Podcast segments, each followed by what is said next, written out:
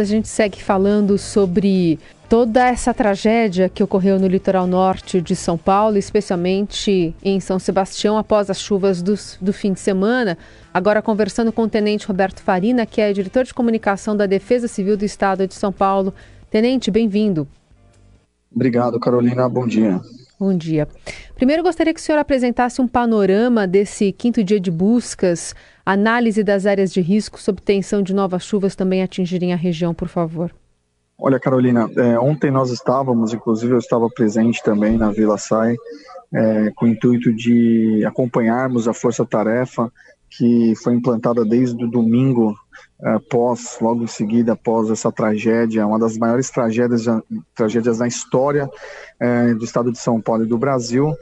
É, a Força Tarefa ela é multidisciplinar, ela tem contribuído muito para o avanço das buscas, o avanço da, da, localização das pessoas, infelizmente de alguns corpos.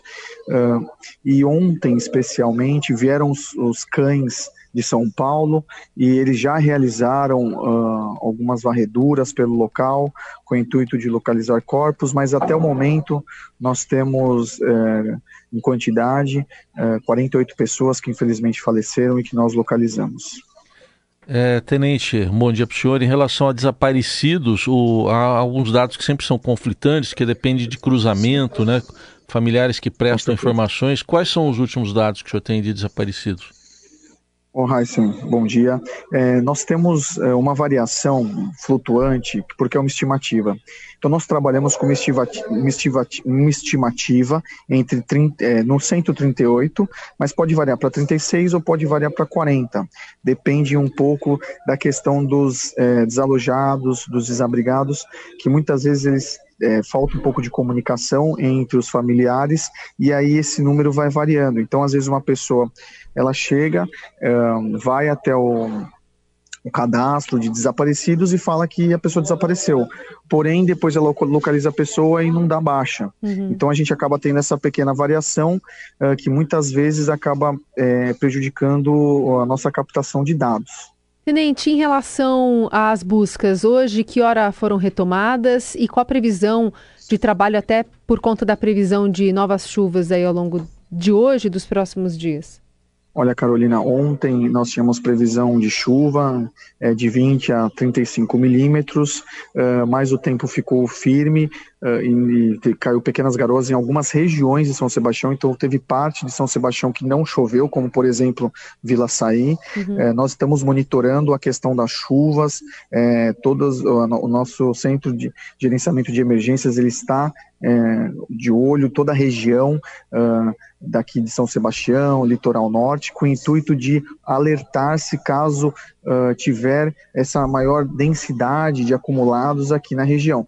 Então, todos os esforços eles estão sendo é, usados ali na, na, na, Vila Sai. Nós temos alguma, algumas equipes também em Juqueí, Buçucanga, com o intuito de tentar localizar vítimas ou entender basicamente algumas é, algum, alguns alertas de alguns moradores que falam, olha, aqui pode ser que tenha um desaparecido, porque a gente não conseguiu conversar com as pessoas que estavam ali e tal. Então, é, toda essa força-tarefa multidisciplinar ela está empenhada, inclusive a, o secretário de Segurança, é, de, Guilherme Derrite, ele trouxe, agora está trazendo é, mais, é, cerca de mais 300 policiais para participar também dessa operação, dessa força-tarefa. Então, nós já temos mais de 700 pessoas envolvidas operacionalmente nessa força-tarefa, nesse gabinete de crise, com o intuito de tentar trazer o mais rápido possível a normalidade. A gente sabe que nunca mais vai ser uma normalidade, porque muitas pessoas perderam amigos, perderam entes queridos, mas a gente tentar minimizar é, essa questão de anormalidade na região. Mas hoje, de novo, tem previsão de chuva. Com certeza, Carolina. A gente trabalha aqui ainda também com a previsão entre 20 e 30 milímetros, pode variar um pouco. Uh, na terça-feira, por exemplo, nós tínhamos uma previsão que poderia variar de acumulados em torno de 35 milímetros, 37, mas caiu 48 milímetros. Então, a gente está monitorando muito em relação a essa questão das chuvas, porque em que pese nós tivemos o tempo firme, né, o solo ele está encharcado ainda, está um pouco encharcado, a gente tem um pouco de lama, no local, isso prejudica um pouco o acesso né, das equipes, inclusive eu estava lá ontem, uh, então é, se chover realmente prejudica, a, a força-tarefa tem que parar né, com, com, a sua, com o seu trabalho até esperar encerrar a chuva e depois retomar, só que o problema é que a água da chuva ela acaba levando alguns, uh, algum, algumas pontuações que, que as equipes fazem no terreno, no solo, para poder fazer o mapeamento, para poder fazer a varredura, então realmente, é, se chove, acaba prejudicando um pouco o nosso trabalho. Agora, nós estamos monitorando para que, se caso aconteça, aconteça é, um acumulado muito, um pouco maior do que o previsto, nós tenhamos equipes preparadas para atender qualquer anormalidade. Tenente, passados cinco dias aí do temporal, quinto dia de buscas, hoje ainda há alguma área isolada, inacessível, sem comunicação? Olha, Hansen, é, nós conseguimos é, restabelecer grande parte da comunicação. A Anatel tem feito um trabalho muito importante, juntamente com outros órgãos de comunicação. É, como nós falamos, o gabinete de crise ele é multidisciplinar, ele tem diversas instituições com, conjuntamente, governo federal, governo estadual, com diversas secretarias de Estado, governo municipal também atuando muito firme nisso. Então, tem alguma, grande parte é, daquela localidade que estava é, isolada, como por exemplo, nós tínhamos a Rio Santos, que estava totalmente é, debaixo de lama, de barro. Uh, os maquinários da DR trabalharam incessantemente, 24 horas por dia. Ontem nós passamos já pela, pelo trecho que, que estava é, sob, lama, sob lama, debaixo de terra, é, quando, quando vocês fizeram as filmagens, quando é, a imprensa fez filmagem uh, aérea, então já nós já conseguimos é, passar pela pista é, e o DR ele está fazendo um planejamento que o intuito dele é tentar liberar a pista se tudo der certo, se não tiver chuva, na data de hoje, quinta-feira.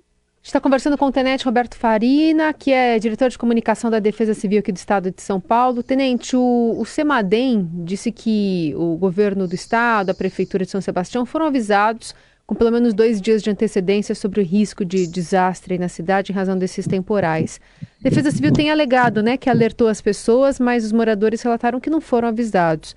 Houve, na sua avaliação, alguma falha na comunicação ou quais ações é, são possíveis para rever esse protocolo se isso for necessário? Olha, Carolina, é, a Defesa Civil do Estado ela emitiu um alerta no dia 17 ao dia 19 né, é, alertando sobre as fortes chuvas, né, em relação aos acumulados, que dariam em torno de 250 milímetros, mas a questão é, dos acumulados que aconteceram, que chegaram a 680 milímetros, é sem precedentes na história da Defesa Civil do Estado. Nós temos é, 47 anos de existência e antes da existência da estruturação da Defesa Civil do Estado é, por governos anteriores, é, em 1900, na, na, casa dos 70, anos 70, é, te, o, a maior catástrofe foi em Caraguatatuba, em 67, onde nós tivemos, infelizmente, quase 500 mortos, na faixa de 490 mortos, e que a, o acumulado daquela catástrofe deu em torno de 230 milímetros. Então, é, o que aconteceu uh, foi um fenômeno da natureza de grandes proporções que afetou aqui São Sebastião. Eu estava ontem na Vila Saí, conversamos com alguns moradores, eles sabiam, estavam cientes da questão dos alertas. A questão é que eles têm, infelizmente, é, não é por opção que eles estão naqueles locais de risco, muitas vezes eles sabem das, das dificuldades do risco e mesmo assim eles acabam ficando.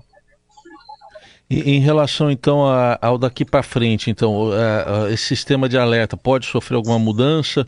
Algum tipo de alteração na comunicação, porque a, a, a divergência está havendo aí mais é porque a, a chuva foi muito maior do que o previsto, né, Tenente? Sim, com como certeza. O senhor, como o senhor destacou, Isso. mas em, em, relação à melhoria na comunicação, para ela chegar na ponta ali para os moradores, o que, que pode ser feito? E, e talvez, talvez um treinamento também para orientá-los, né, para onde ir quando ocorrer algum tipo de alerta como esse. É importante essas duas perguntas que o Hans e a Carolina também colocaram. É, antes da operação, nós temos uma operação chamada Operação Chuvas de Verão, que começa dia 1 de dezembro vai até o final de março. É, nessa operação, nós monitoramos 177 municípios que são é, propícios a terem riscos é, de deslizamentos, de desmoronamentos, de deslizamento, é, alguma intercorrência é, relacionada à quantidade de chuvas. Nós aplicamos o plano preventivo de defesa civil. Então, nesse plano preventivo de defesa civil, ele já inclui esses 177 municípios, e dentro do plano preventivo, nós temos as oficinas preparatórias. Então, nós já treinamos é, os voluntários que têm interesse em ter o conhecimento nesses casos de, de, de tragédia, de catástrofe, deslizamentos tanto é que em São Sebastião nós temos em operação, logo no primeiro dia, mais de 80 voluntários que iniciaram os trabalhos logo que houve os deslizamentos e houve, houve a queda das casas, infelizmente, e as mortes.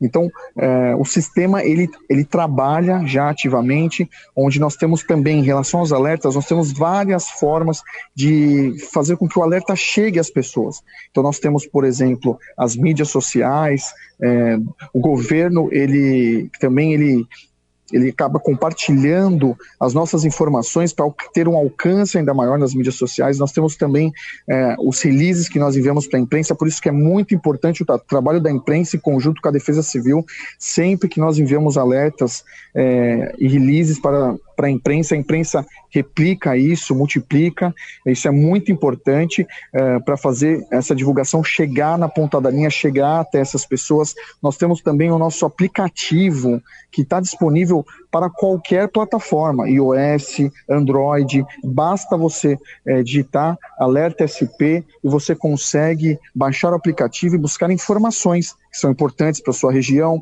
é, informações a respeito do tempo, do clima, é, informações inclusive do CEMADEM. Uhum. É, também nós temos o nosso SMS. Então, o SMS como funciona?